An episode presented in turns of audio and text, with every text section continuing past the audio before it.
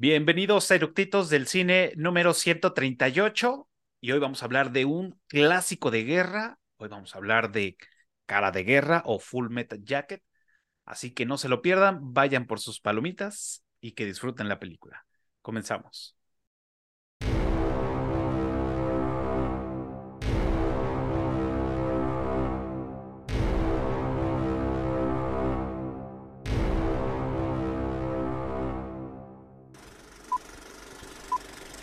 ¿Ya está grabando?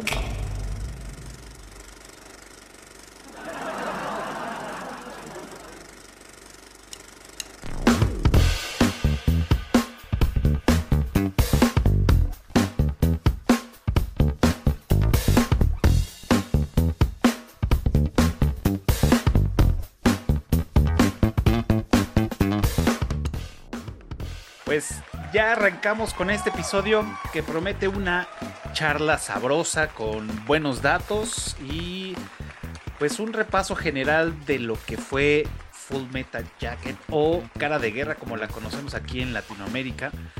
Y para esta noche traigo a unos invitados que ya los vieron.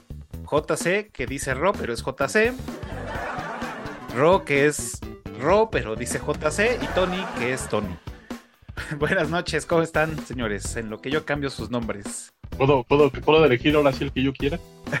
sí. Bueno, tú eres Tony, Tony. ah, demonios. ¿Qué tal? ¿Cómo están? Saludos a todos. Si quieres te puedo poner otro vez.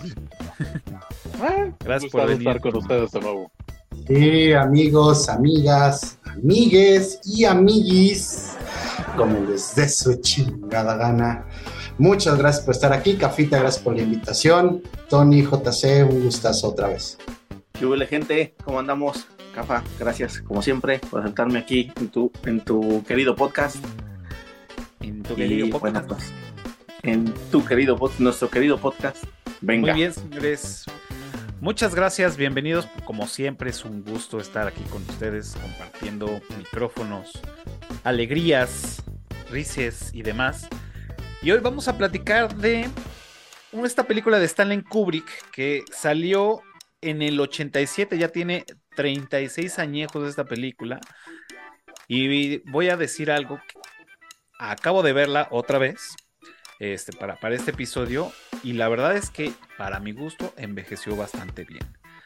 Em, de alguna forma se mantiene eh, vigente esta, esta, esta película, pero este, para antes de arrancar y de meternos de lleno a todo este, a este show, me gustaría que nos platicaran por qué les gusta esta película, por qué quieren platicar de esta película con todos nosotros. Bueno, siendo Kubrick siempre va a ser una película que vale la pena hablar, opinar, intercambiar ideas. Eh, Kubrick, como decíamos en el episodio de Odisea en el Espacio, es un poco cine para mamadores.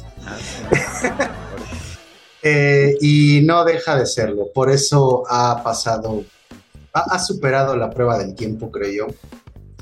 Y cuando estamos hablando de un tema tan que, de repente lo, romantizamos o le damos, no le damos la importancia necesaria que es la guerra, ¿no? Y sobre todo que fue la guerra de Vietnam, que fue un conflicto, como todos, un conflicto muy estúpido, muy idiota, pero que dejó muchas huellas y, al final del día también realizó o, ocasionó muchos cambios, eh, sobre todo en la sociedad americana, en los gringos, ¿no?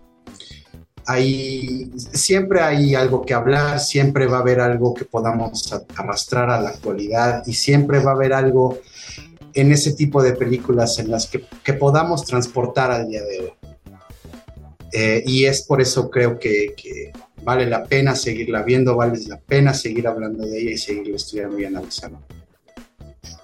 Estoy de acuerdo, estoy de acuerdo. Creo que parte de toda la, historia que trae esta, esta película de, pues sí, de, de todo la, guerra de Vietnam y toda esta parte e influencia política este, y, demás, pues viene con este toque de, de, Kubrick, hacerla más ríspida y rasposa y,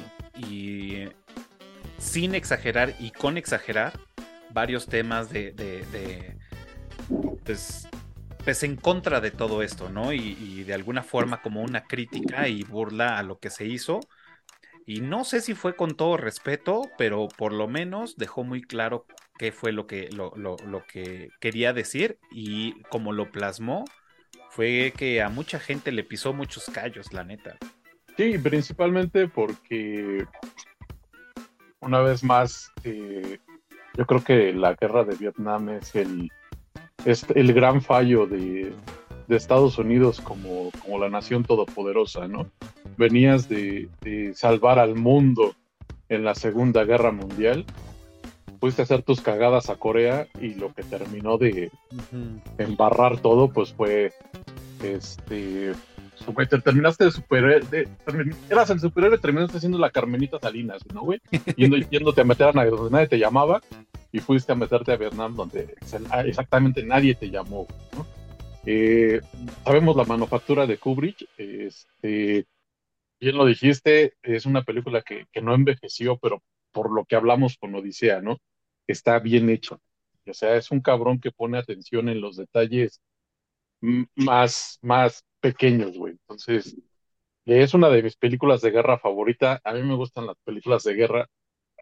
Obviamente, como de las mismas que he visto, pues creo que el triple o el cuádruple no he visto, pero de las que he visto es de las que más me, me, me atrapan. Yo vi primero El Soldado Ryan y después vi este y dije, no mames, o sea, la diferencia de, de, años que hay y, y los recursos de, de, producción y dirección no, no le piden nada a la, del Soldado Ryan, ¿no? A lo mejor Soldado Ryan un poco más épica, pero esta va más dirigida, como lo dijiste, a, la, al señalamiento, ¿no? A la, a la, crítica. De hecho, hasta se burlan de, de, las situaciones cuando, el, el, cuando Hartman les pregunta que saben lo que es un francotirador, ¿no? Y hablan del asesinato de, de Kennedy y dice que a tanta distancia lo mató y con un pinche rifle italiano todo culero.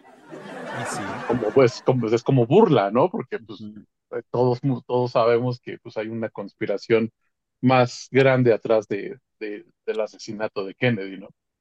Pero sin duda una de, de, mis películas favoritas, los diálogos son ríspidos, son fuertes, son poderosos, eh, eh, como lo hablamos igual en, en Odisea, ¿no? Kubrick eh, aquí no, no abusa tanto de los planos largos, pero sabe cuándo hay que utilizarlos. Y, y, esa es como que la, como que una vez más el consagrarse de, de, este director, ¿no? Que para mí es, si no del, del top 3 de la historia, sí, sí, de los más importantes. Y me mama Kubrick, o sea, muy, muy pocas veces te, te puedes ver una producción de este güey que ya esté pase, ¿no?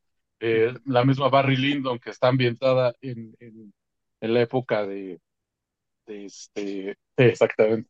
No se ve vieja, güey, el vestuario se ve a toda madre, eh, eh, las, las pelucas, la caracterización, ya es un cabrón que sí se fijaba en todos esos detallitos que hoy los pasamos por alto y nos vamos más al, al, al bullicio, a lo llamativo, a la explosión. Y, y también comentar, lo, lo, dijimos, vuelvo a ser reiterativo, en, en, la, de, en la Odisea, si, si puedes verla en una pantalla de buena calidad, puta, lo vas a apreciar enormemente, güey, porque para, hacer, para tener los años que tiene filmada, es, es una pinche chulada, o sea, una calidad muy, muy alta. Que aparte, lo, ah, hay que rescatar que esta fue la primera película de Kubrick editada en computadora. Whatever, whatever, that means en los ochentas. Del 87. Y fíjate que cuando yo, yo, cuando yo la vi pensé que estaba, que estaba hecha despuesito de la, de la guerra de Vietnam, porque te digo, todo el pedo del arte, eh, los uniformes de esa época, los fusiles, o sea, todo está impecable. Y la neta está, está chida. ¿Tú, JC? Yo, eh, pues mira, no soy tan fan de las películas de guerra como Tony. Y a mí no se me hace de las mejores películas de guerra tampoco. However, eh, es una película que, como mencioné, creo que sí lo mencioné en la de Odisea 2001, mm, al haber sido hecha cuando fue hecha y la manera como fue hecha, me parece que tiene todo el mérito del mundo, ¿no? Eh, ah, yo he visto películas de guerra que me han gustado más que esta, me parece que, eh, pues sí, o sea, o sea tenemos, tenemos dos tramas eh, en, en, la película que nos muestran más o menos, digamos que el mismo, el mismo tipo de desarrollo de personaje, pero con distintos escenarios, pero realmente guerra, guerra, vemos como un tercio de la película, ¿no? O menos. Entonces, eh, sí trata de la guerra y todo, pero si la mitad de la película o todo el primer acto de la película, eh, o incluso el primero y la mitad del segundo acto, eh, son durante el, durante el entrenamiento militar, pues qué tanto de guerra es, ¿no? O sea, porque en el entrenamiento militar hay con y sin guerra, ¿no? Entonces, este, pues yo no la, la, la, la, pondría en el top de películas de guerra, pero de nuevo, eh, en esa época hacer películas así y sobre todo, como ya lo mencionamos, que fue uno de los, si no es que el primer gran fracaso del, del ejército estadounidense, eh, me parece como que loable, ¿no? Sí, que loable. Este, me parece de, de aplaudir tanto el valor de, hacer una película este, que toque el tema, que es un tema súper sensible para, para el gobierno norteamericano y sobre todo en esa época, y después eh, que lo haya hecho de una manera tan chingona como lo hizo, porque sí lo hizo de una manera muy, muy padre, las escenas de guerra están muy bien, hay muchos anacronismos y tal, no me parece la mejor película de Kubrick, pero de nuevo, se le aplaude y eh, yo estoy aquí no tanto porque crea que es de las mejores películas, sino porque creo que es uno de los grandes clásicos del cine, que no significa que sea lo mismo, ¿no? Entonces, eso. Ok. Bueno, digo, antes, antes de seguir con esto, les quiero, quiero recordarles a los que nos están viendo y aprovechar también saludar a los que están conectando en el en vivo en TikTok y en Twitch. Recuerden que vamos a tener trivia y em, recuerden que el primero que conteste correctamente se va a llevar a su casa una botella de mezcal, cortesía de Memo Martínez y cada mezcalera. Obviamente tiene que ser mayor de 18 años y que vivan en la Ciudad de México por temas de envío y todo eso. Por eso nada más lo hacemos en, la Ciudad de México. Y eh, también damos cortesías para los cursos del profe Tony. Así que, pues ya saben, pónganse las pilas con la, la trivia para que pues, se lleven su, obviamente nada más una botella de cava mezcalera, una por episodio, así que pónganse las pilas y listo. Si no ah, creen que Casablanca es la mejor película de la historia, no se la pueden llevar. Ah, es, nuestro patrocinador, hay que, hay, que, hay que decir que sí es de las mejores, de las mejores. Podemos, podemos chanflear ahí la, la, la, la pregunta y la respuesta. Muy bien, señores. Eh, fíjate que, o sea, todo lo que decía eh, este JC, yo lo estaba pensando en su momento y decía, efectivamente, no es como una película de acción de guerra como tal per se, ¿no? Más, más bien, creo que es un pretexto el tema de la guerra para poder, eh, y así es como yo lo, yo lo vi, es para deshumanizar al individuo, cómo lo están adoctrinando para quitarle esa parte de, humanidad a todos los, los, los, nuevos o los futuros marines, este, en este caso de la guerra, que seguramente sucede en todos los países que tienen un, o en la mayoría, ¿no? Que tienen un cuerpo, este, un ejército que esté, esté metido en eso. Y, y por eso tenemos a este, el, al al sargento Hartman como muy caracterizado para lograr esa parte, ¿no? De quitarles ese pedazo de, humanidad que tiene cada uno de los, de los reclutas y todo este proceso que los va llevando desde la formación hasta que ya llegan a la, a la, pues a la guerra a Vietnam y entran en cada quien en su rol y todo esto lo remata con, con las entrevistas que les hacen al último. Ahí terminas dándote cuenta realmente qué tan, tan deshumanizados quedaron, o, por decirlo de esa forma, o, o qué tanta lavada de, de, de, chaveta les hicieron, ¿no? Entonces, creo, creo que más allá de ver un tema de guerra per se, de, combatir, de, de, pues sí, de cuerpo a cuerpo, de, o de armas, creo que también era ver, más, más que eso, era ver todo el proceso que se, que se lleva una persona en el tema de la guerra, ¿no? Como en este caso, Estados Unidos hace con sus, pues sí, con sus marines o con su ejército, pues toda esta parte de, pues sí, quitarles como esa parte humana, ¿no? Y hubieron muchas escenas que quitaron porque ya era demasiado agresivo, ¿no? Como a la, a la chica esta que, que era el francotirador, este Joker, en lugar de darle el tiro de gracia, pues le, le corta la cabeza. O en, un, o en el campo de en donde están en, en, en Hugh. No, no, no están en Hugh. No, sí, sí están en Hugh. Y están jugando fútbol con una cabeza de un de un japo, ¿no? Entonces. Y ahí se fue mi trivia. Vietnamita, vietnamita. De, de perdón, de, de, de un vietnamita. Entonces, quitaron pues esas que ya de por sí sí, sí están rudas, pues más con esta, híjole, está cabrón, ¿no? Pero ahí nos deja como la huella de, de lo que quería presentar Kubrick, ¿no? Uh, sí, estoy de acuerdo contigo en el sentido de que no es, no estamos hablando tanto de, de acción gore como por ejemplo salvando al soldado Ryan o en esta película de Mel Gibson Fuimos Héroes, por ejemplo, en la que... Todo hace años que no la veo. El, no la veas. El gore, este... el gore, el gore, este... Es, es, un poco el shock value, ¿no?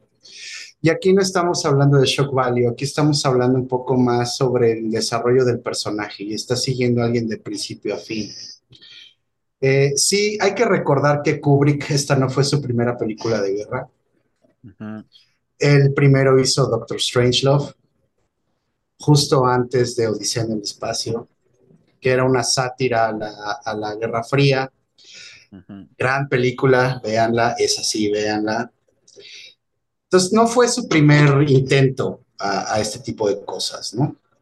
En uno era una sátira crítica y en este era otro tipo de crítica no iba, no, iba tanto a la acción, iba más a la historia, iba más al personaje como tal. ¿Y qué es lo que le sucede a los personajes? Cómo el entrenamiento les va deshaciendo el cerebro, cómo les va deshaciendo la cabeza, cómo cuando están en Vietnam ya les vale madres.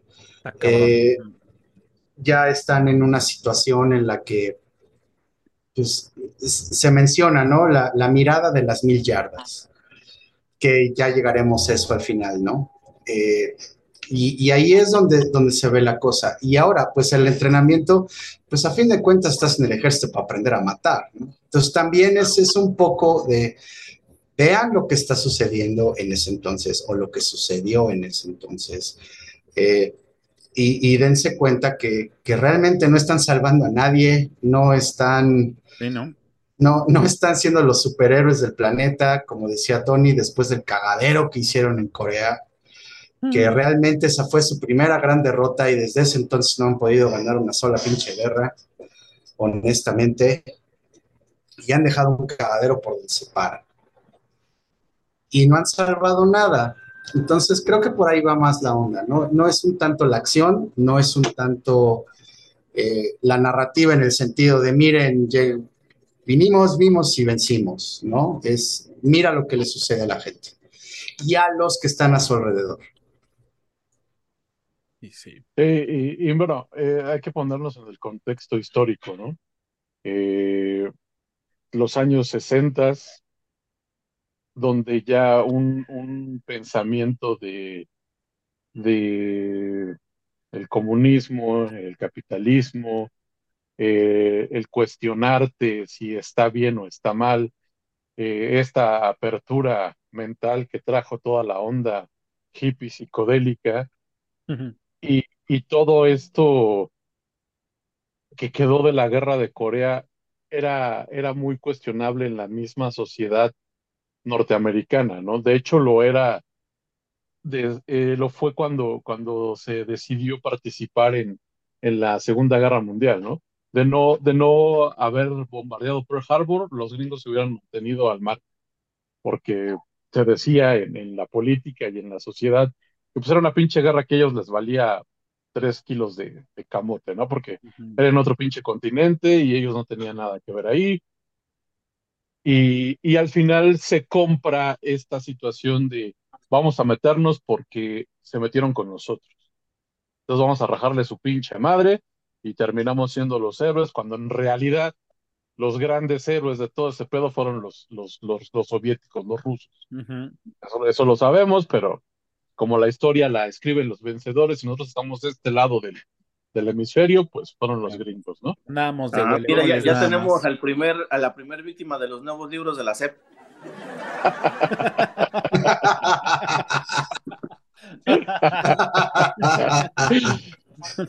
y, y, y, si fue cuestionado o no, eh, fue más lo, lo, lo, que se consiguió de, de buena propaganda que, que, lo malo, ¿no?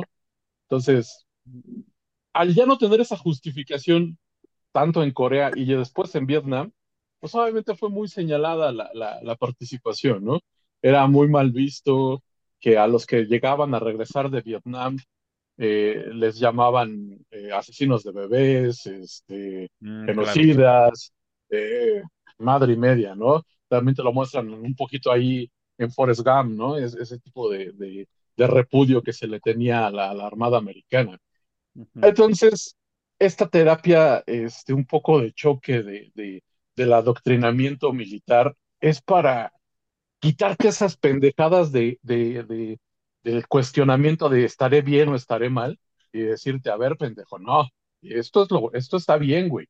De hecho, hay una escena donde, donde, donde Hartman lo está, lo está, no me acuerdo si está regañando a, a, a, Gomer y, la toma es de, de, de, arriba, de, de, abajo hacia arriba y está señalándolo y es ah. claramente una referencia al póster de, del, del póster de reclutamiento del, tío Sam, ¿no? El ejército te necesita.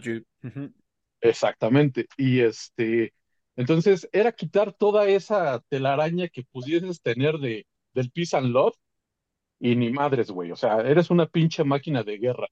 Tanto así que en el póster, el casco, lo, que está escrito como con plumones, nacido para matar. desde, desde, ahí te está mandando mensajes que es una total deshumanización para que no te cuestiones si está bien o está mal lo que estás haciendo. a lo que vienes es a, partirte la madre y se lo dice Cartman, ustedes son, ustedes ni siquiera son gusanos, ustedes son lo, más bajo de, de, la existencia. O sea, tendrían suerte si salen siendo unos pinches gusanos de aquí de mismo, ¿no? Y era la forma en la, en la que los tenían que hacer duros, güey. O sea, en, en, algún punto para mí fue impactante esta película porque normalmente las películas de, de guerra que había, que había visto eran de, de, acción en combate, ¿no? Y, no, y nunca te, y nunca yo me había cuestionado cómo era que tenían que pasar para llegar ahí y te lo muestra en la primera, en la primera escena. O sea, a todos sentados en la pinche máquina del barbero y adiós tu greña, güey. Que era, que o sea, te están quitando tu individualidad, te están quitando tu, tu, tu, tu ser, tu esencia, para ser un número más, para hacer una cifra más. O sea, desde ahí, güey. Desde ahí, y obviamente, la, la, canción de fondo, pues le da más énfasis, güey, ¿no? Le da más énfasis a ese pedo. ¿Qué, qué Entonces, qué? Sí, entonces al, al, al, final es eso, eh, la deshumanización, la brutalidad, eh, las escenas en primer plano, cuando, cuando, Gomer Pyle se vuela la puta cabeza, güey, la, la, toma se queda un buen rato y es una, es una pinche foto. Sí. Este güey con los pinches dedos en la pared y hecho cagada. Entonces, ese, ese, y, y, y como está puesta la cámara, yo lo he dicho mil veces, Kubrick es un puto maestro en dónde poner la cámara, se queda como, güey, este pinche recuerdo me lo voy a llevar antes de irme a romper la madre con los, con los amarillos, como ellos decían. ¿No? O sea, te vas cagado, te vas cagado, güey. Y sí. Entonces, ese pinche cuestionamiento de romper, de quebrantar tu, tu alma, tu espíritu, tu individualidad, para sumarte al cuerpo de Marines, que es de los más elites de, del ejército norteamericano, y dejar de ser un pinche individuo. Te vas a la mierda, te damos un fusil y te vas a rajar tu madre. Y te vas a rajar tu madre. Oye, como dato curioso, eh, ahorita que estabas mencionando de, de cuando les los rapan, Efectivamente los rapaban al principio de la, de la, de la producción o de la filmación. Y este, y pues bueno, grabaron todas las escenas y la chingada y bla, muy bonito y todo. Cuando termina la, la, ya la filmación, así de, ah, qué chingón, quedó poca madre.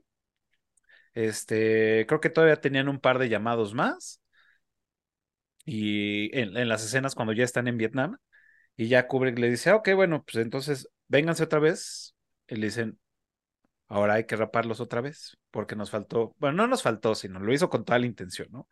Los volvieron a rapar y por eso es que también esa escena, que es la primera que se grabó al final, es ver las jetas de estos güeyes de chinga tu madre, güey, ya me había rapado, ya me creció la mata y ahora otra vez para estar en la película dos minutos y ya, cabrón, se acaba mi, mi sesión. Qué cabrón, güey. Es que es que de alguna otra manera no podías, no podrías captar ese pinche gesto de molestia. Sí. Porque tal cual era, güey. O sea, o, era irte al ejército a, a, bajar tu madre por algo que tú no creías, o escaparte a, Canadá, o bote, cabrón. Y sí. Entonces. Y, también los que no tenían de otra. Y los que no tenían de otra. Sí, porque, porque, imagínate, cabrón, que, que el papá de, de uno de estos cabrones haya sido, este, haya pertenecido al ejército cuando la guerra de Corea y que el abuelo haya sido sobreviviente de la, de la Segunda Guerra Mundial. O sea, gente que venía de un linaje de héroes. Guerreros. Exacto. Y que tú salieras con tu mamada de decir, no, yo no creo en esas mamadas, porque el capitalismo yanqui te quiere ir a meter en un lugar donde nadie lo llamó. O sea, güey, imagínate si le decías ese cabo, eso a tu papá que se vino a arrastrar a la madre a, Corea, güey. Y claro, no, no, no había como que mucho ese chance, güey.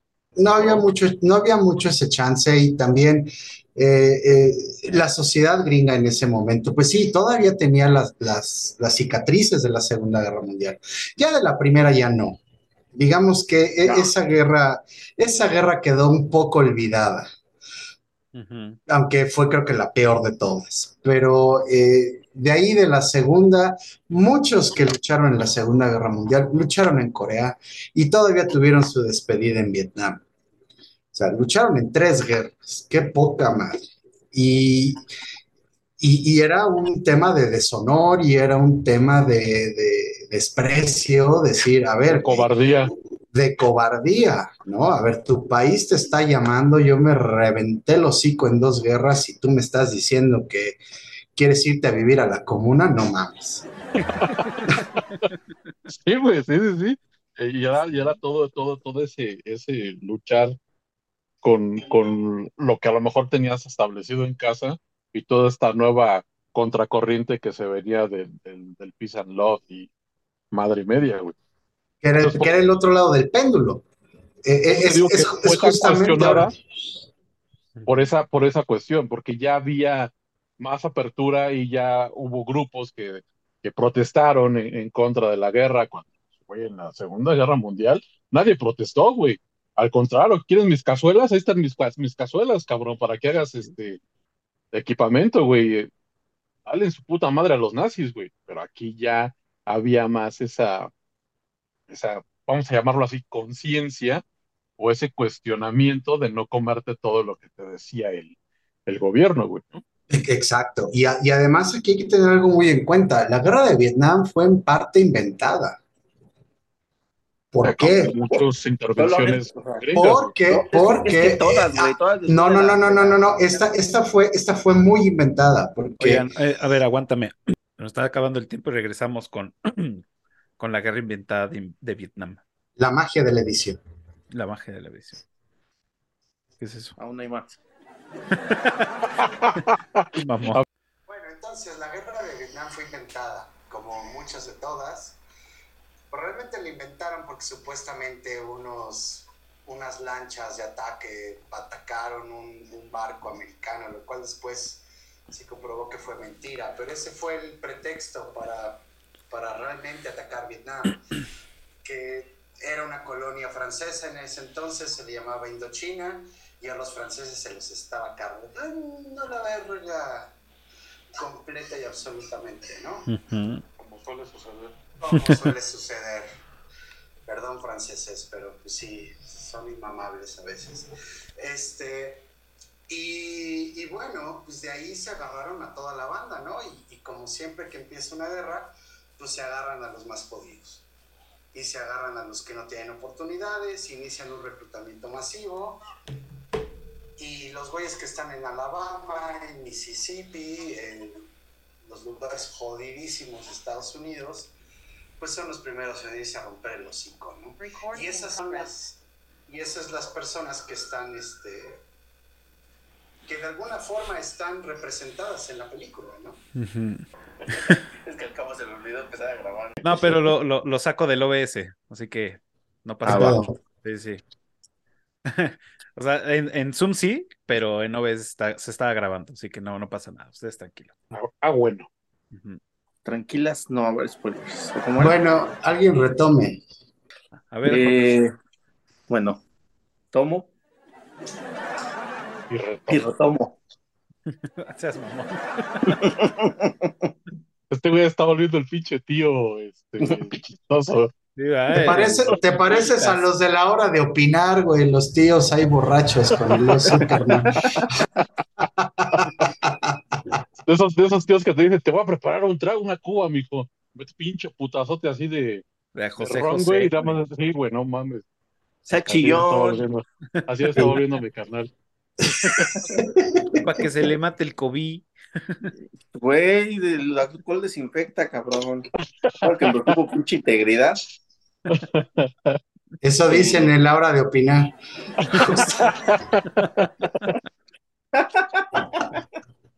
Vale madre, mejor no digo nada. Eh, Ah, no, no. no, bueno, ya re- retomando sobre la película. eh, creo que, eh, salvo lo que, lo que dice Tony de Stanley Kubrick, que siempre sabe dónde colocar la cámara, que, o sea, y que, y que es verdad. Eh, a mí me gustan las películas de Stanley Kubrick porque son como muy variadas, ¿sabes? Hay como que eh, hay de todo, güey. Hay guerra, está la de, The Shining, está la de Odisea, o sea, hay, hay arte, hay espantos, hay acción, güey, hay melodrama, o sea, de, hay- de todo hay en sus películas, este cabrón, ¿no? Este, es, es un, es un, es un güey que me parece que nunca le dio miedo experimentar y se nota.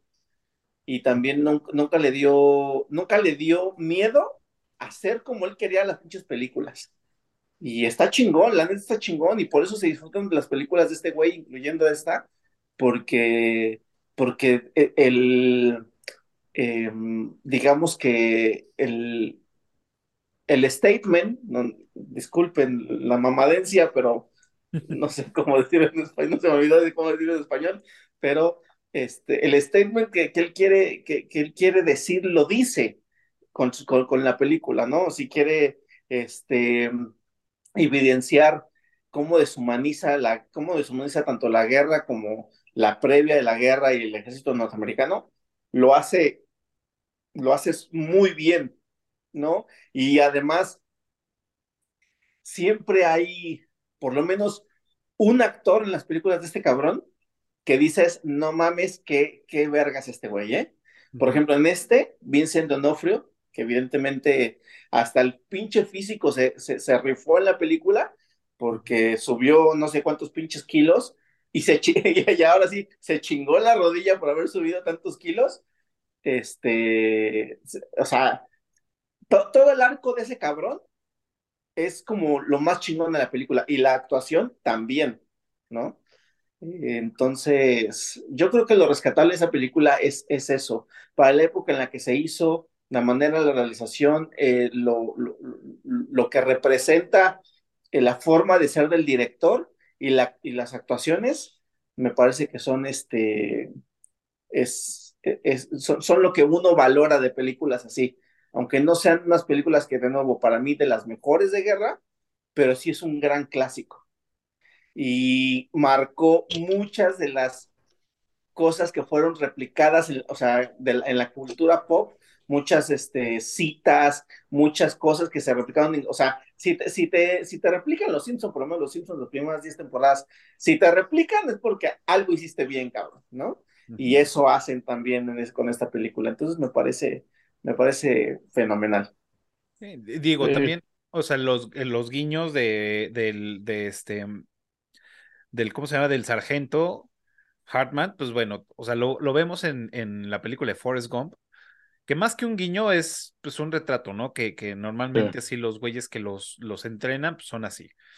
Este, también curiosamente, porque ya no recordaba la película, porque la vi hace muchos años y, y había visto que, que, mm, que, aparecía también a él este, este, este personaje y ahora que estuve leyendo, pues ya me, confirmó y, efectivamente, este el sargento este, sale en la película de Atrapen esos fantasmas y sale caracterizado igual como, como el sargento y, es un fantasma y, está gritando y haciendo los mismos ademanes que, que en Forrest, que en este que en Cara de Guerra.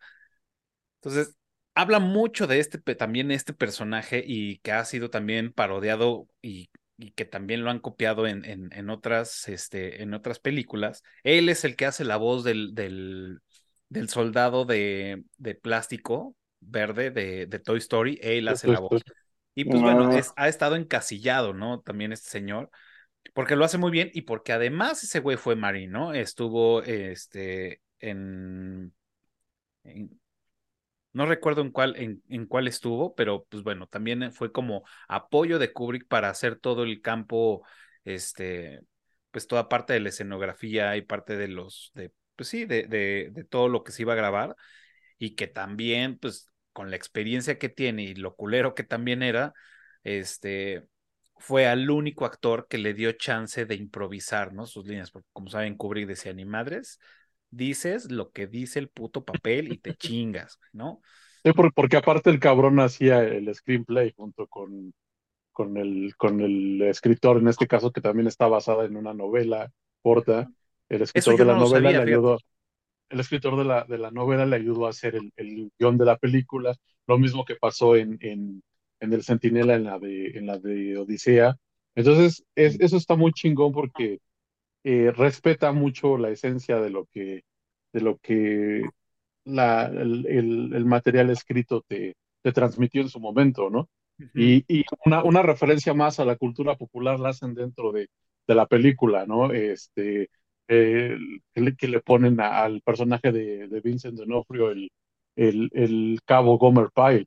Y Gomer Pyle era una serie de, de un soldado medio pendejón, medio estupidón, medio chespiritesco en, en la televisión este, norteamericana, ¿no?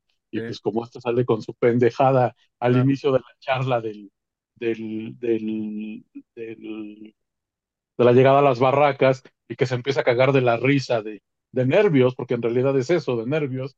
Y este güey dice, a ver, aquí ningún pendejo por nervios, por lo que sea, va a querer pasar de listo y es al que, al que sirve de lección y durante todo el, el, transcurso en las, en las barracas, pues al que se, se, se trae de encargo, ¿no? Que en realidad es la representación de esa humanidad o inocencia y que cuando se quiebra, después de que le, le dan su pinche acicate con los, con los jabones en las toallas, pues este cabrón se rompe y, y, se deshumaniza, ¿no? Esa es la, la, la, famosa, esta referencia tal, tan clara de, de, cómo quebrantar un espíritu, ¿no? Este, este está muy cabrón. A mí fue, fueron de las escenas que más, bueno, de, del proceso de, de un personaje que más me ha gustado. Y digo, seguramente han habido otros, ¿no? Pero ahorita que de los que tengo más frescos, porque aparte, es, este güey lo hizo tan bien que tiene una cara de, de, niñote, de bebote al principio y esa, esa, esa risa de, de nervio, burloncilla, este, y cómo se la quita en dos patadas, este cabrón cuando le dice, ahórcate, y después de ahí ya, o sea, la, la sonrisa que tiene la, la cambia muy bien, y, y, cómo va ese proceso de transformación, y al final ya esa pinche cara de, de psicópata que tiene, ¿no? Dices, verga, la neta, este güey, o sea, le compras todas, la neta. Y que, y que, y que fue el psicópata que no aguantó la, que no aguantó la, la isla de entrenamiento. Tenemos el claro ejemplo del otro psicópata, que es este, en español es parte madres o, o mother, animal mother en inglés. Este, es otro puto psicópata, nada más que este güey sí la aguantó. Y su pinche lugar de desfogue, pues es el campo de batalla. Y está desmadrando gente como se le canta el culo. Entonces, o, como el otro, el cowboy, ¿no? También. Ajá, ve la, ve la clase de, de pinches locos que se, que se produjeron para poder sobrellevar esa, esa guerra. Entonces, por eso no nos extrañemos que, que estando allá se hayan vuelto este, adictos a la heroína, a madre y media, para poder sobrellevar todo este pedo, ¿no?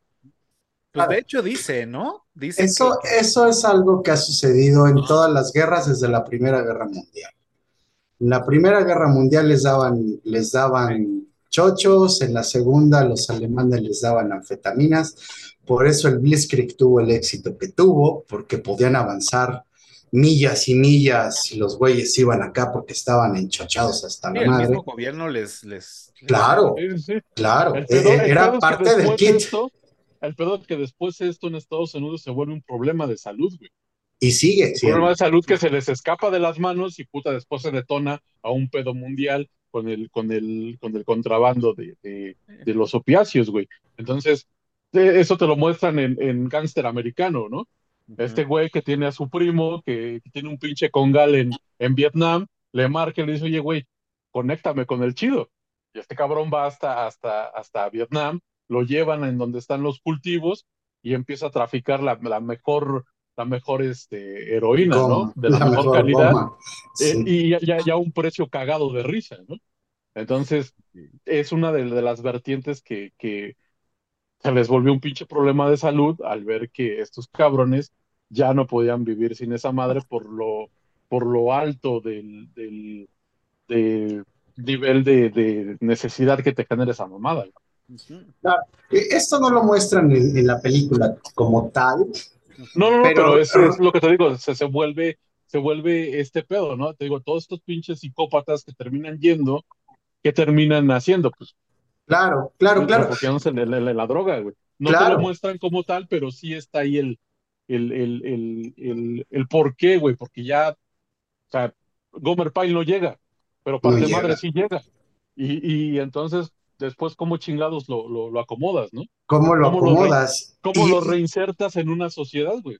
Exacto, y, esto es parte de lo que decíamos. bueno, al menos yo comentaba al principio la, la mirada de las millardas, ¿no? Que es cuando ya finalmente pierden su humanidad eh, y es cuando va siguiendo al personaje, que esto es realmente lo que sucede en esa película. Eh, empiezas con el, con el entrenamiento con Arlie Emery, que es el, sargento, el instructor, que sí fue sargento en, en, los Marines de los Estados Unidos. Él improvisó todas sus líneas. De hecho, ese papel ya estaba asignado a otra persona. Dato curioso, es el que se muestra en el helicóptero ahí disparándole a los vietnamitas él iba a tener ese papel y él le dijo a Kubrick, no, dame chance, no, ni madres, ya tengo a alguien contratado, dame chance. Improvisó y dijo, no, ni pedo, te quedas con el papel, ¿no? ni pedo. Y lo hizo muy bien porque realmente sí exageró, sí exageró el, el papel, pero lo hizo muy bien. Y de ahí, pues va, entrenando, va desarrollando a los, zombies de alguna forma, las máquinas de matar. Pyle no llega, no lo rompe, lo destruye, se suicida después de matar al instructor. Este, y, de ahí te sigues con, los demás personajes, ¿no? Y al final, el, mismo Joker que sigue siendo un personaje gracioso, eh, juguetón, que le gusta hacer chistes y demás. Y, y, ya cuando el güey dice, es que quiero entrar en la mierda, ¿no? Ah, sí, pues vas, güey. Y ya que entra y se va dando cuenta de cómo está el pedo, y es cuando realmente empieza la evolución del personaje. Eso es lo, interesante de la película. En mi opinión, eso es lo que realmente vale la película. ¿no? La, los escenarios, los personajes eh, eh, secundarios y demás, bueno, sí están ahí para dar el ambiente, pero realmente te vas dando cuenta cómo el personaje va diciendo, ay, güey, ay, güey, ay, güey. Y su primer, su primer, este, quemón es la ofensiva del TED. ¿no? El Tet Offensive, que, fue en el Año Nuevo ahí vietnamita, cuando se les dejan ir los vietnamitas en chinga y los gringos decían, no, es Año Nuevo, no va a pasar nada, güey, no estás en México, cabrón, aquí la gente sí, está chingando. y yo, diría, yo, diría, que es la escena de la fosa, güey. La escena de la fosa. Es que ahí empieza, ahí empieza. de la fosa y, de ahí, y el, y la cuando ya se va al frente es cuando ahí empieza. Y la, y la confrontación del, del, del, oficial, ¿no? Que le dice, a ver, güey, ¿qué son esas mamadas de que traes tu, tu pin de Peace and Love? De carita feliz. Este, y traes aquí escrito, este, nacido para matar, güey. A ver, defínete, no digas mamadas. Y le dice, ¿estás con el enemigo o estás acá? O sea, yo siento que desde ahí ya empieza su, su, o sea, ya empieza la guerra para él, ¿no? Exacto. en, la, en la junta de redacción, a ver, ¿cuándo vamos a entrar a la mierda tal cual, güey? O sea, estamos en una puta guerra y, no, ni nos hemos enterado. Que aparte lo que le contesta está, o sea, está chido, es mm, sí también incongruente, pero está, está chido. Que le dice, güey, pues estoy tratando de, o sea, estoy transmitiendo la dualidad del ser humano, ¿no? Por un lado, el, el, el, pinche cara de guerra, el estar chingando, por otro lado, pues tenemos la, la parte humana, ¿no? De, de pero, pero, claro, pero el güey no tiene idea. Es, ese es el pedo. El güey no tiene ni idea hasta que le llega el Tet Offensive, la, ofensiva del Tet, y después llegan a la, a la, a la zanja y, y, lo confronta este oficial superior y le dice, oye, güey, o sea, ¿qué chingado estás jugando, no? Defínete, no mames. Y, y, ahí el güey como que dice, bueno, pues es que el güey no tenía puta idea, el güey era periodista. Y era un periodista que realmente reportaba sobre los partes de combate. Él no estaba en el combate. Y ya que realmente se mete al combate, dice, ah, cabrón, ay, pues, güey. Pues, y ahí es cuando empieza la, y es ahí la transformación del personaje. todo, por eso decía yo al principio, es que esta película no es sobre las escenas de acción, es sobre la transformación del personaje. y, de los personajes. La, famosa frase sofista, ¿no? De que el hombre es la medida del hombre. Exacto. te vas, te vas encuerando tal cual, güey. O sea, lo, lo, toda la, la, miseria que traes y puedes vertir sobre otro ser humano. Y, y, está mostrada y reflejada en, en, al 100% en la última, en la, en la escena de la, de la muerte de la francotiradora. De la francotiradora. Para, para mí de las, de las escenas así que me impactaron también es cuando, cuando llega a, a, al lugar este donde, donde se reencuentra con Cowboy y este, y este hijo de puta le levanta la, la, la gorra al, al, vietnamita ahí ah, muerto ya verdoso, güey, y cagado de risa como si estuviera hablando con un copa, o sea, güey, ya el pinche grado de, de, de deshumanidad está al, al, al top, cabrón. Sí, Entonces, pues, por eso, por eso yo creo que ya dijeron, a ver, güey, ya no es necesario estar este mostrando la escena de que están pateando la pinche cabeza de este hijo de su puta madre, güey. O sea, con esto es más que suficiente, güey, ¿no? Y, y, sí, es, o sea, es lo que aplaudimos en su momento también con Odisea, ¿no? Te muestra lo necesario, no te muestra además, y con eso te, te, te hace entender el, el, lo que él te está diciendo, ¿no? Te hace pensar. Te hace pensar. Te hace pensar, ¿no? O sea, eh, y es ahí cuando también comentaba que, bueno, no es gore, no hay tripas, no, no están ahí eh, desembarcando en Normandía con piernas y brazos volando por todos lados, no hace falta, porque ese no es el mensaje de la película. Esa no es la intención. La intención es realmente desarrollarte el personaje. A ¿Cómo reconfiguras a un ser humano? Y cómo un ser humano que pasó el entrenamiento básico con un sargento GT, lo que tú quieras, pero al final, al final del, en esa escena en la que el sargento está entregando los, los, roles que, que, les va a tocar en la guerra, que dice, tú te vas a ingenieros, tú te vas a infantería, tú te vas a no sé dónde, le dice, ¿cómo chingados que te vas de periodista? ¿Qué esa mamada? ¿Esa mamada qué, güey? Yo no te entrené para esto. Y este güey sale con una mamada ahí medio idealista y, y corte A, pues el güey está ya con la mata larga, viene a toda madre, hasta feliz, sonriente, haciendo chistes. Y de ahí es cuando realmente empieza el desarrollo del personaje. O sea, realmente sí, fue, un, entrenamiento culero, perdón, fue un entrenamiento culero, sí, el sargento los hizo hacer culeradas, sí, el güey lo obligó a pegarle a un compañero con el jabón, lo que tú gustes y mandes, ¿no? Pero realmente no le había tocado sufrir ni madres. Y cuando encuentra a sus compañeros, se reúne con el batallón, se da cuenta que el, el capitán del batallón primero lo matan, llega el otro güey y, no puede, porque no, o sea, ya teniendo el desmadre encima, dice, güey, es que titubea la chingada, la tropa se le sale de control, empieza a matar a todo mundo, y ese güey nada más viendo, ¿no? Realmente nada más está milando. bueno, pero tanto como que no había sufrido antes, pues tampoco, ¿no? Porque ver que, o sea, cuando mata este, el otro cabrón al, al sargento y y que pudo haber sido el otro, ese mismo güey el siguiente. No sí, es, no es poca cosa, güey. No es poca cosa, pero no, es, lo mismo a estar en el combate. A eso me refiero. O sea, el güey como no es lo mismo estar en el combate, pero igual es sentir la muerte aquí enfrentito, cabrón. Pero no es lo mismo que en el combate. Eh, no, es lo mismo. por eso yo decía que, por eso yo decía que cuando, que cuando Pyle se vuela, se vuela los, los sesos, se queda la toma ahí clavada, que es como con lo último que se queda este cabrón de su, de su entrenamiento, ¿no? Y de ahí no vuelve a haber más acción hasta que llega con, con Cowboy. Y también te das cuenta que Cowboy ya había estado en la mierda un buen rato y ya tiene todavía menos niveles de humanidad.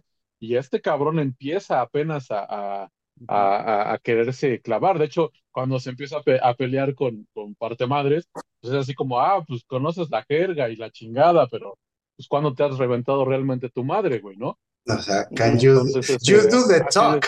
Can you do the walk? Can you walk the walk?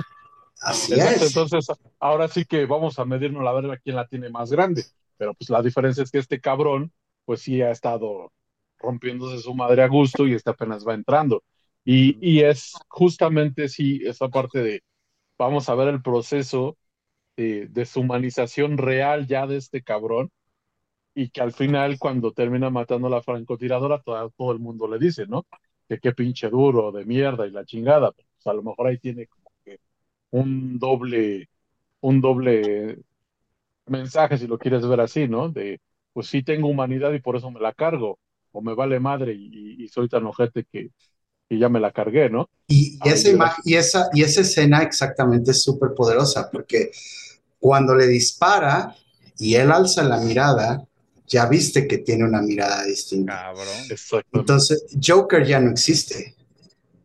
Ya tiene la mirada de las mil yardas, ya mató a alguien, ya estuvo en combate, ya vio morir gente que estaba junto a él.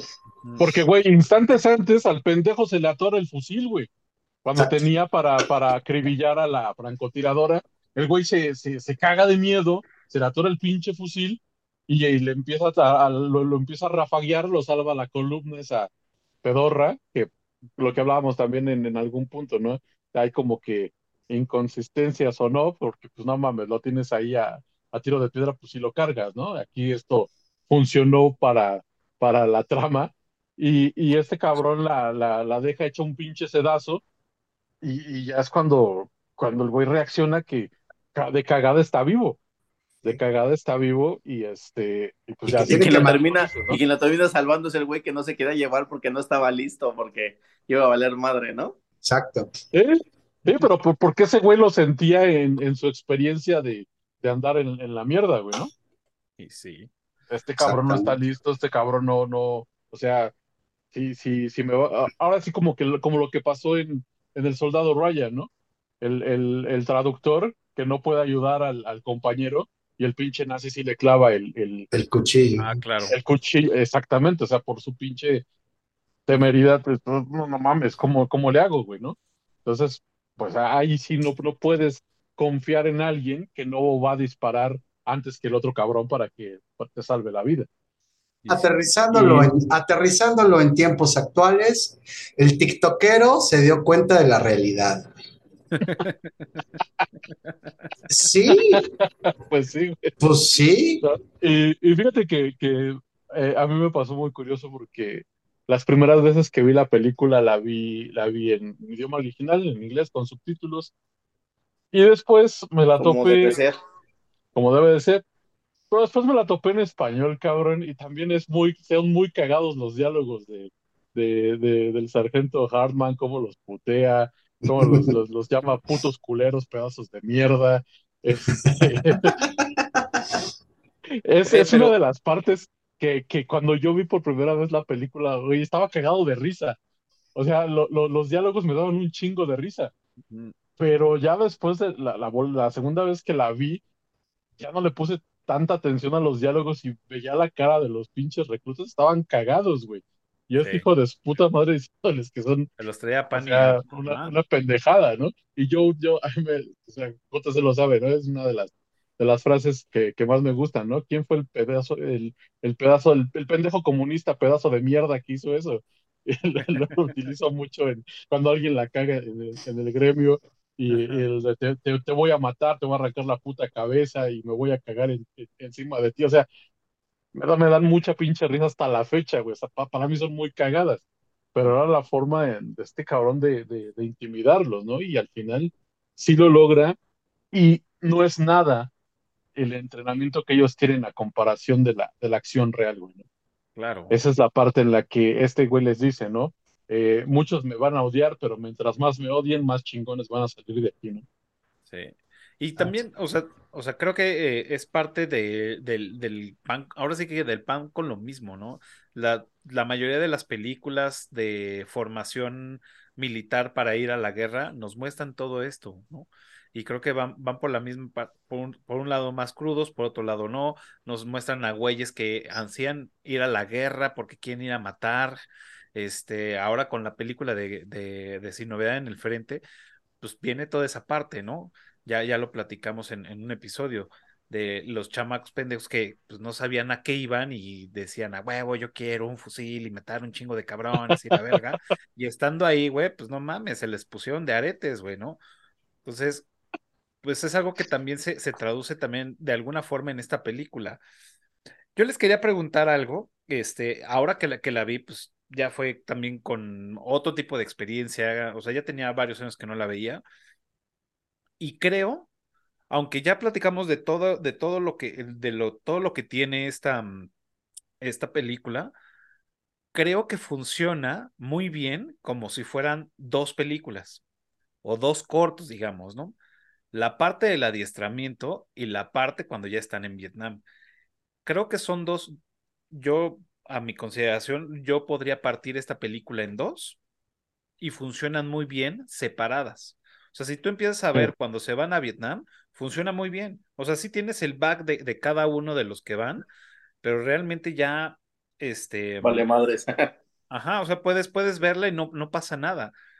Y al contrario, ves el otro, de hecho, Em, curiosamente vi un par de, de, de, leí y vi un par de videos donde decían unos chavos con el tiempo, a veces, digo, también pues, cada quien, ¿no? Pero dicen, creía que eran dos películas o mi, o mi cabeza me jugaba este, la, la broma de, ah, vi, es que vi una película de unos güeyes porque te cierran en el momento que este güey se, se, se vuela los sesos y te cierra muy bien toda esa parte de la película e inicias una nueva. Entonces yo creo que, pues también para la banda que no le, no le puso suficiente atención y que nada más la, la vio así de trasfondo, puede que su cerebro les juegue que vieron dos películas, ¿no?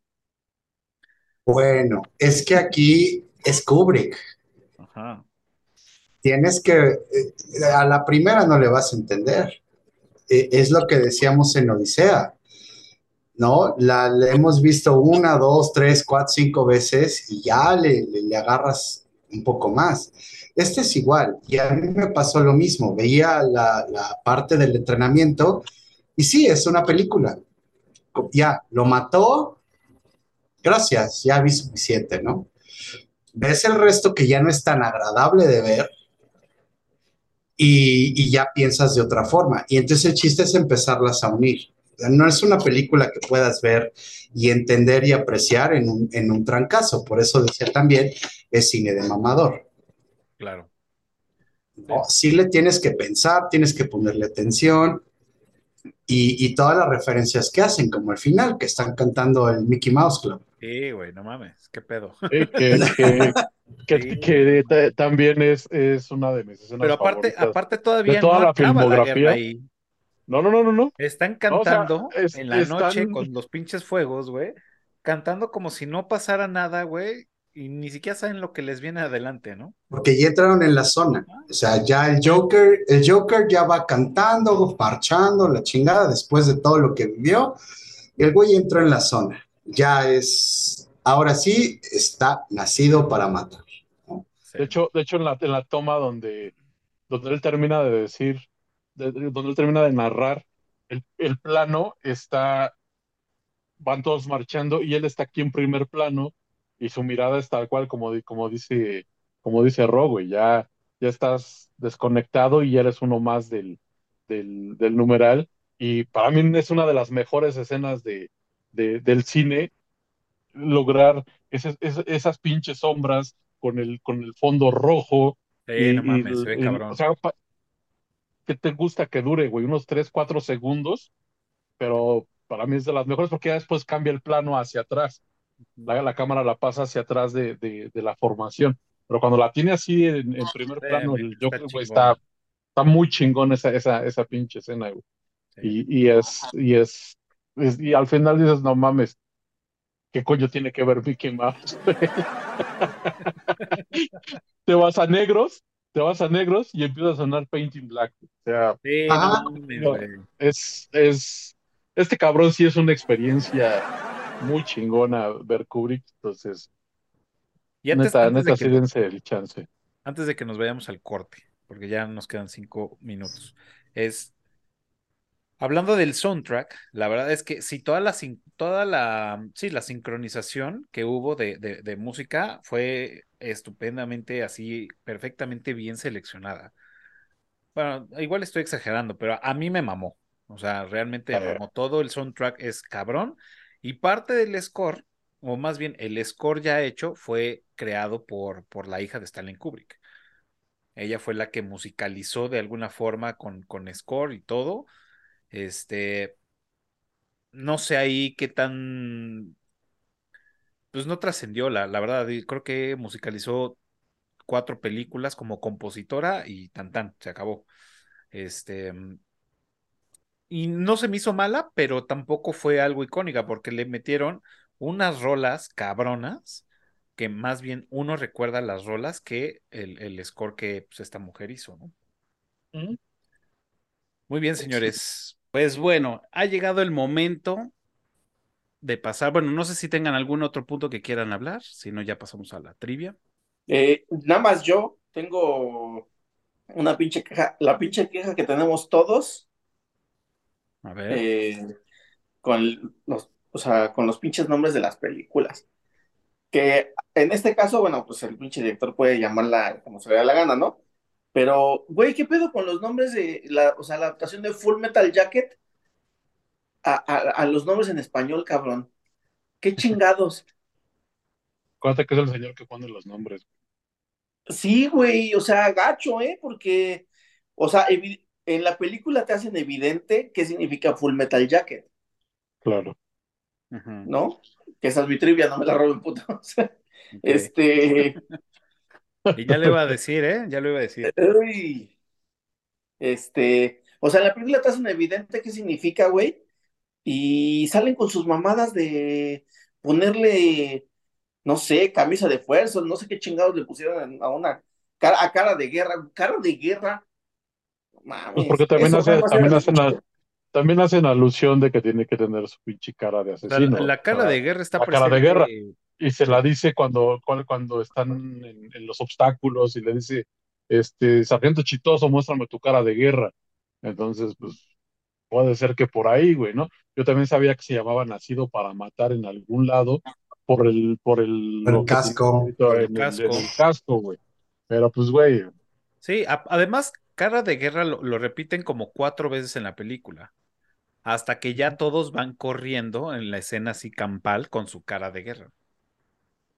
Que ya habían. O sea, está, está bien que, o sea, que, que lo mencionen en la película y lo que quieras, pero si el director le puso un nombre y ese nombre se menciona en la película, ¿por qué chingados le inventas?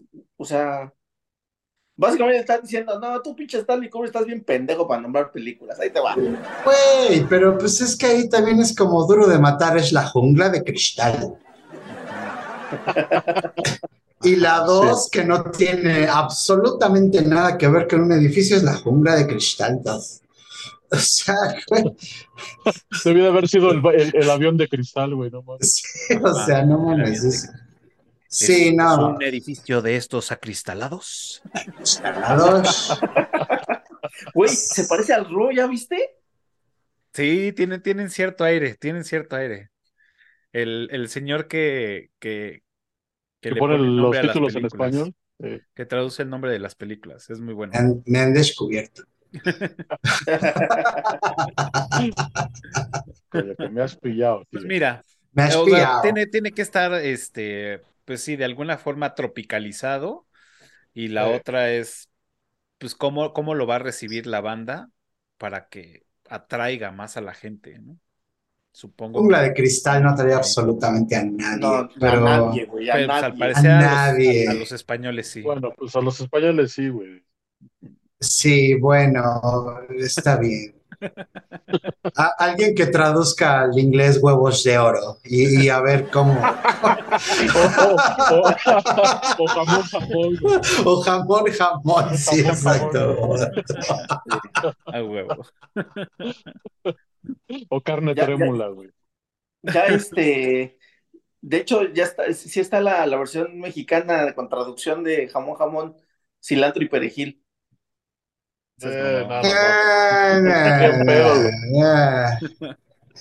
Y todos, Bueno, señores, pues bueno, es el momento de pasar a la trivia. Recuerden, el primero que conteste correctamente se va a llevar a su casa una botella de cava mezcalera. Recuerden, tiene que ser mayores de edad y tiene que suceder en la Ciudad de México por temas de envío. Y para los demás, tenemos los accesos para los cursos del profe Tony, que están en el curso de la década definitiva y toda esta parte de cultura pop. Se pone chido, así que ya saben. Tienen que amar Casablanca. ¿Cuál va a ser su trivia, señores? Bueno, pues a ver. Cuando están en la parte de la película del entrenamiento que Joker está limpiando el baño junto con Cowboy, y le dice, quiero meter mi tubo de carne en tu hermana. ¿A qué se refiere? La respuesta no es tan, tan, este, tan obvia como parece. Como pensaríamos mucho. No, no, no.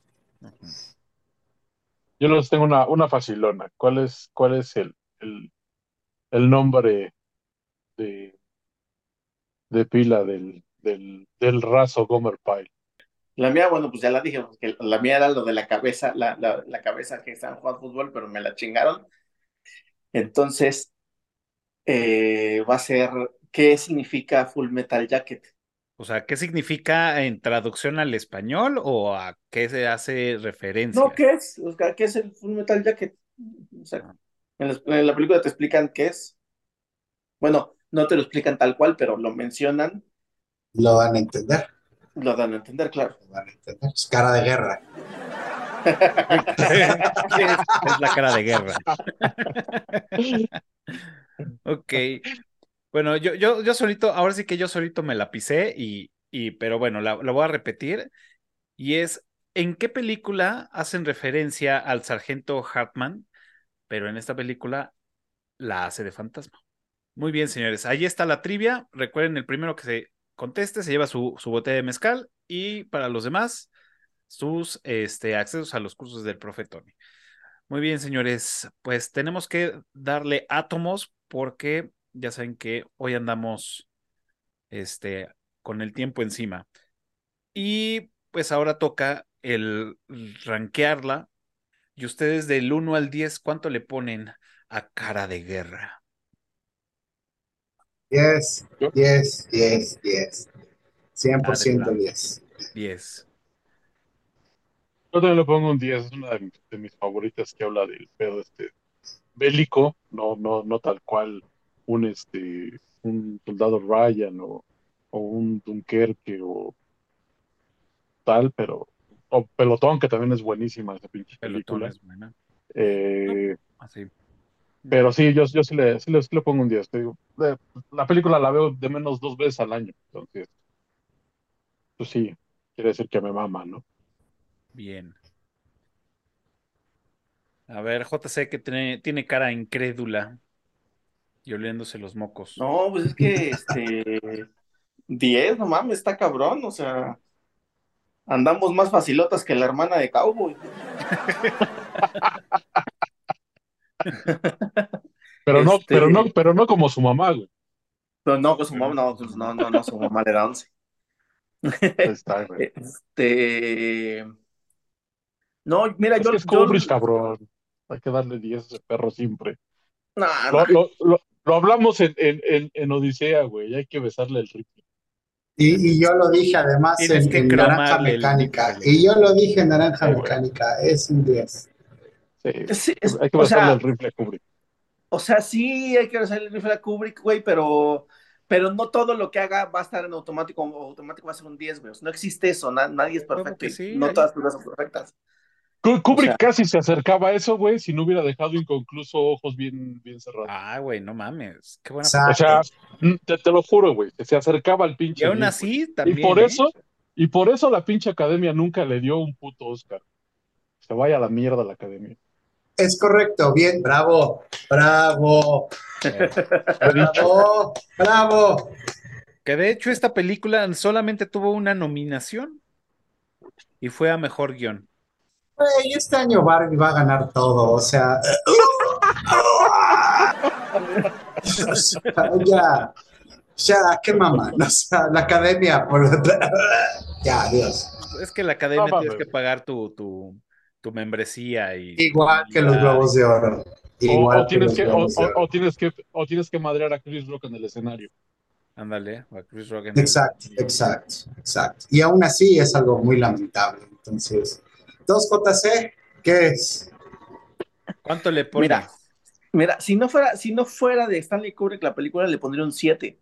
Porque me parece que no, no sentó antecedentes, no es la mejor película de guerra, no, este, tampoco es la mejor historia.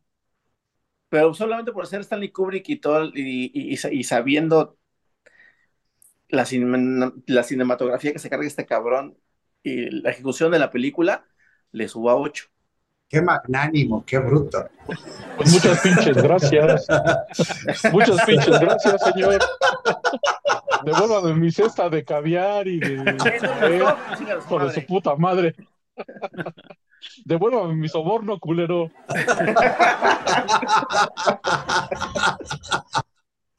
Sí, ese, ese vino, ese vino Petrus cosecha al Sí, 65. Sí. Devuélvala, por favor. Sí, sí, no. Bueno, yo, yo le pongo, yo le pongo 9. O sea, le podría poner 9.5, pero ah, no hay medios, pero sí, un 9, un sólido 9, creo que bien, bien, bien, bien. No sé, creo que me falta algo más para que sea ya algo que digan, güey, es de mis películas cabronas favoritas, pero creo que lo está muy bien lograda y todo esto, este rollo psicológico y cómo va transformando algo que no había eh, explorado hace muchos años de las primeras veces que lo había visto hasta ahora. Este, y bueno, y las anteriores de hace un par de años que, les, que la había vuelto a ver, que decía, bueno, esto, esto trae algo más, más, más este, más cabrón que pelotear, que solamente ver a un güey, pues cómo se quita la vida y cómo los güeyes se transforman para ir a madrearse, ¿no? Y, y ahora ya lo, ya lo veo de otro, desde otro ángulo y, y sí, o sea, sí, sí me gusta, pero no sé, siento que le, me falta algo más para, para cerrar ahí y darle un 10 completo. Y ojo que tiene un montón de anacronismos, ¿eh? Ay, bueno, pero pues es que todo es por el. Todo es por la licencia artística. ¿Sabes qué, Cafá? Tal vez te falta ver otra vez la escena del Alabama Black Snake para darle 10. Puede ser. No, pero sí la tengo que volver a, revisitar con, con, todo lo que leí para ir, ir empalmando todos los, los puntos que ustedes mencionaron y todos los que estuve leyendo y viendo en videos. La tengo que volver a, a visitar yo creo que a lo mejor ya cambiaría. Ahora, aclaro, la escena del Alabama Black Snake es cuando llega la prostituta, cuando está con el pelotón, ¿no?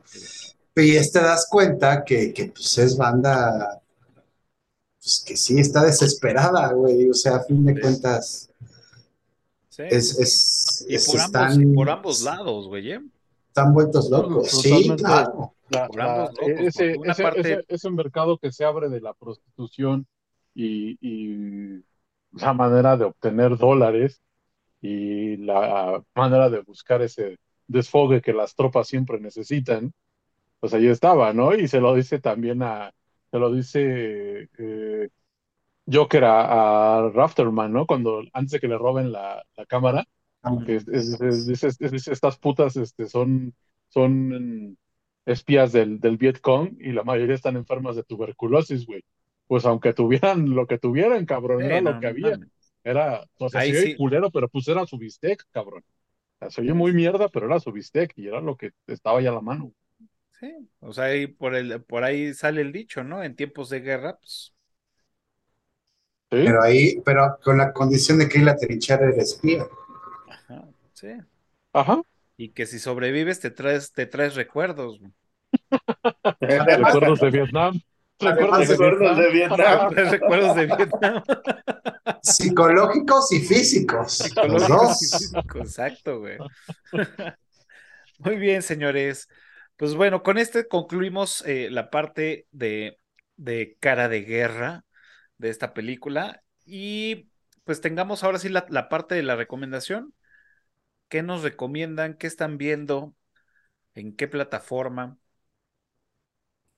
Yo les, yo les recomiendo, acabo de terminar de verla, División Palermo, está en Netflix, es este, una miniserie de comedia, un poquito de humor negro, un poquito de, absurdo, obviamente es argentina, está muy bien hecha y es algo refrescante para, para, para ver en Netflix. Está muy chingona, División Palermo. Lo voy a buscar. Está muy bueno. Yo, siguiendo en la tónica de los videos de guerra, yo les recomiendo en YouTube el canal de Insider o History Hits y busquen eh, los videos que hablan sobre qué tan, qué tan exactos o qué tan inexactos son las escenas de batallas en películas de guerra. Ah, creo que alguna vez ya me habías dicho sobre ese canal. Ese fue uno, pero ahora ya hay otros. Ya están hablando no solo de la antigüedad, ya están hablando de la Segunda Guerra Mundial, de Vietnam, de Corea, de Irak, de Afganistán. Eh, comparan las escenas de las películas con lo que se supone que sucede. Y está bastante interesante. Si quieren algo más light, pues véanse en la tónica de Vietnam, El Guerrero Solitario o Heartbreak Ridge con Clint Eastwood. Muy buena. Esa de Clint Eastwood me parece que sí la vi. No estoy seguro. Ok, vamos. Pues ven. No vean la de Mel Gibson. Vean esa.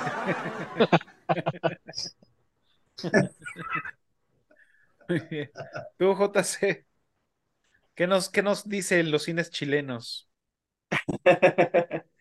este, no gran cosa. Mira, eh, de serie, es una serie que, de, hecho me recomendaron ustedes, que no es la gran serie, insisto, no es la gran serie, pero vale la pena por, por ver la actuación de Harrison Ford. La neta, la serie no es lo mejor, pero la actuación de Harrison Ford carga con todas, todos los episodios. Harrison Ford es, demuestra la verga que es, güey. Entonces, esa de la, esa serie de Shrinking, que está en Apple Plus, este, es ah, una serie, es una serie aceptable, pero, pero el personaje de Harrison Ford es una chingonería. Un pinche deleite, un pinche deleite en cada, en cada episodio que sale. Sí, está, está, está buena. Sí, sí, está aceptable, está aceptable, pero sí, Harrison Ford. exacto. Este, ya, eso. Y de película, fuimos a ver, fíjate que eh, una película que yo pensé que no, no iba, o sea, era, yo, iba con la idea de que, ah, sí, pinche la palomera, ya nada para, para ver algo en el cine, vamos y la vemos, ¿no? Pero sí está chida la de Gran Turismo. Mm. Salí, salí gratamente sorprendido de esa película. Eh, o sea, no, o sea, güey, la historia es lo más pinche básico del mundo y no, no hay manera de spoilearte la historia, o sea, es como, ya sabes qué va a pasar, ya, ya toda la pinche trama es eh, una, una, este, una marca de Fórmula 1 lanza un, este, un concurso para que los jugadores del videojuego Gran Turismo eh, compitan por ser, por ir a una academia de donde van a sacar un piloto para, para, para, para, no, pero no es Fórmula 1, de, gran, de, de, autos, de, de autos deportivos. Tipo, este, y de hecho se corre el, las 24 horas de Le Mans. Este, y sacan a un chavo que es una verga jugando el videojuego y, lo, y se termina siendo piloto. Y es la historia de eso. Este, y, pero la neta está chida, la neta supieron, supieron ponerle el, como que la intensidad en las partes donde debe de haber, y está bastante, o sea, bastante bien para, para hacer la película que, que, parecía que es. Yo salí muy, muy contento del cine. Es más, la volveré a ir a ver. Ok, mira. Es que cuando haces las cosas sin cuando haces las cosas sin pretensión, cabrón, son bien disfrutables, güey. Cuando las haces pretenciosos, cuando quieres aventarte el ciudadano Kane y Casablanca en cada producción, la cagas. pero pues si, vas pensando en ver Silent Hill, lo disfrutes. Sí, sí, sí, Pero sí, esa Gran Turismo, véanla este, y véanla. Yo recomiendo que la vean en, 4, en 4DX. Que acá, no sé si es un tema de, de solo los, los, los cines chilenos, que no está en 3D, pero sí está con el movimiento y todo el pedo. O sea, es 2D, pero con el movimiento. Y muy disfrutable, la neta, muy, muy disfrutable. Bien. No sé, a mí no me late esas, esas, esas, ver las películas como con el sillón que te va haciendo y te va escupiendo y no, la neta, no sé, güey, ya, ya no me la, o sea, sí prefiero ir a, ya, yo creo que es la edad, ¿verdad, güey? Es la edad, güey. justamente te iba a decir que yo creo que la gente viejita no le ha de gustar. Yo me mareo en esos pinches asientos. Por eso ya no son 3D, güey, para que cuando ya te levantes no te vayas de hocico, cabrón. tengo que chingar mi, tengo que chingar mi Dramamine antes. Huevo. Bien. Bueno, pero, sí, pero sí, véanla, está chida. Va. Yo, este, ahorita, bueno, acabo de ver de Bird, la, la serie que está en Star, en Star Plus del güey este que tiene un restaurante. Estoy viendo la segunda temporada y va bien encaminada. La, la, neta es que sí, estos güeyes se rifan muy cabrón, muy pesado. Este, me subí al, al mame y, y, me chuté la serie de One Piece. Nunca había visto nada de One Piece, nunca. Ni la caricatura, ni nada, nada, ni las películas. La neta es que, o sea, decía, no mames, el logo está chido, está cagado los monos y ya, ¿no? Pero nunca había visto nada. Y dije, bueno, a ver, voy a ver la, la, película, digo, la, la, serie, voy a ver la serie. Y viene, o sea, me entretuvo, está divertida. Seguramente, pues sí, o sea, es como el, el, el, el extracto de las, de las de las 21 temporadas, bueno, ni siquiera de las 21, o sea, se, se queda ahí, este, en, no sé, voy a decir una pendejada, a lo mejor se queda en la quinta temporada, ¿no? Y falta un chingo de madres. Pero está divertida, ¿eh? La verdad es que se me hace muy familiar, se me hace entretenida, este, y muy ligera. Entonces, por si la, a la banda que no la haya, que no la ha visto, porque como que tampoco ha visto One Piece en, en, en, caricatura, pues mira, la pueden ver y obviamente le van a cachar y no pasa nada, ¿no? Estoy todavía meditando si me aviento las caricaturas, porque me, me llamó la atención, ¿eh? Y están en no, chingona. dos veces, Está, está, está muy es eterno, güey. Eterno está muy chingón. Está muy chingón el anime, a mí me gusta mucho, pero sí está eterno, Sí está eterno. Güey, Dragon Ball está más eterno. No, güey. One ah, Piece está más. Porque, cierto, no, estos son 21 temporadas. 21 temporadas como de 60 episodios de media hora. Y aparte, y aparte las películas, güey. Entonces, sí está muy chida, pero. Son más de 100 temporadas, güey. ¿Qué dices? Pero se te va a ir la vida en eso, güey. Güey, yo, yo busqué en IMBD, güey, dice 21 temporadas. Y en Netflix creo que nada más hay diez y tantas. Ah, bueno, sí, sí, o sea, son como ciento y tantos episodios. Ajá. Son un chingo, güey. Sí, no. O sea, sí, son un putero, güey. Este... Pues termina de ver Clone Wars, güey, vale más la pena. Sí, güey, de hecho estaba yo así de. Ah, su puta madre. Pero bueno, ya, ya, ya, ya veremos después. Eso, eso es lo que, lo que acabo de ver. Y pues en la semana pasada fuimos a ver La Monja 2. Y pues bueno, es La Monja 2. ¿No te espantaron de la sala, güey? No, ¿No te espantaron de la sala? el chino fue el que me espantó, como, que de repente brincaba yo, órale, cabrón. Pero, pero bien, o sea, mira, ya sabes a qué vas. Lo que les decía, lo que le decía el chino y, a otros este, amigos fue de estas películas me gustan por el tema de, de la ambientación de ver cómo van a meter al monstruo, cómo van a meter al fantasma o al demonio, las escenografías. ¡Uy, el diablo! Me gusta eso. ¡Uy, el diablo!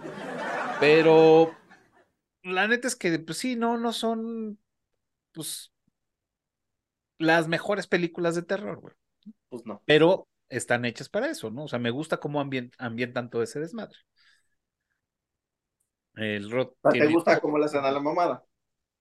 ¿Evo?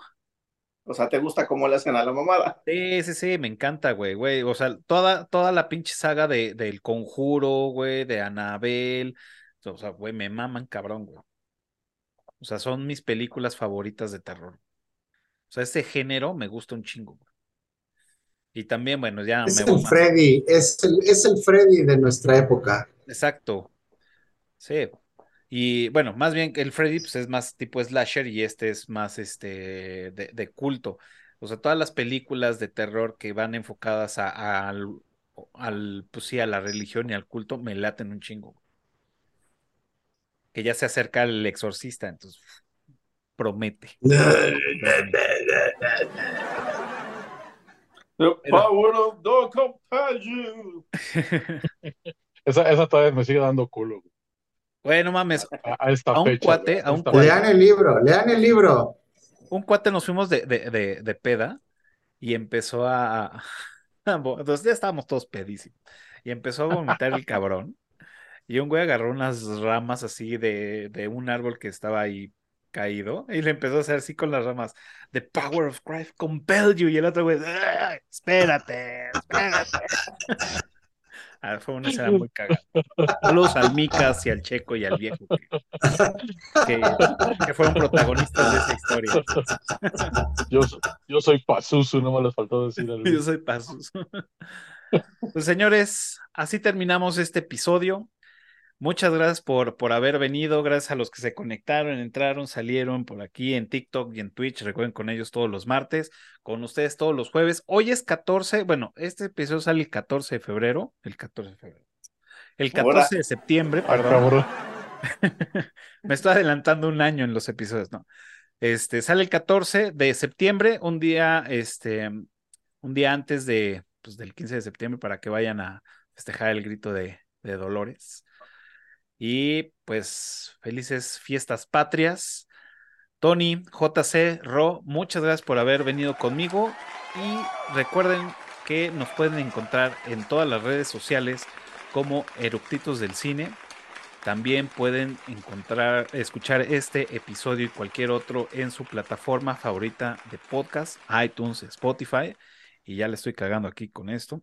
Y pues bueno, donde nació todo esto aquí en YouTube. Y si llega a llegar en este momento, háganos el paro y suscríbanse, denle pulgar arriba y píquenle en la campanita, que de verdad nos ayuda muchísimo para seguir produciendo estos episodios. Señores, muchas gracias por haber venido conmigo y nos estamos viendo en la próxima. Nos vemos el próximo jueves en otro episodio. Cuídense mucho, señores. Chao. Películas de mamadores presentó. Películas de mamadores de ayer y hoy presentó.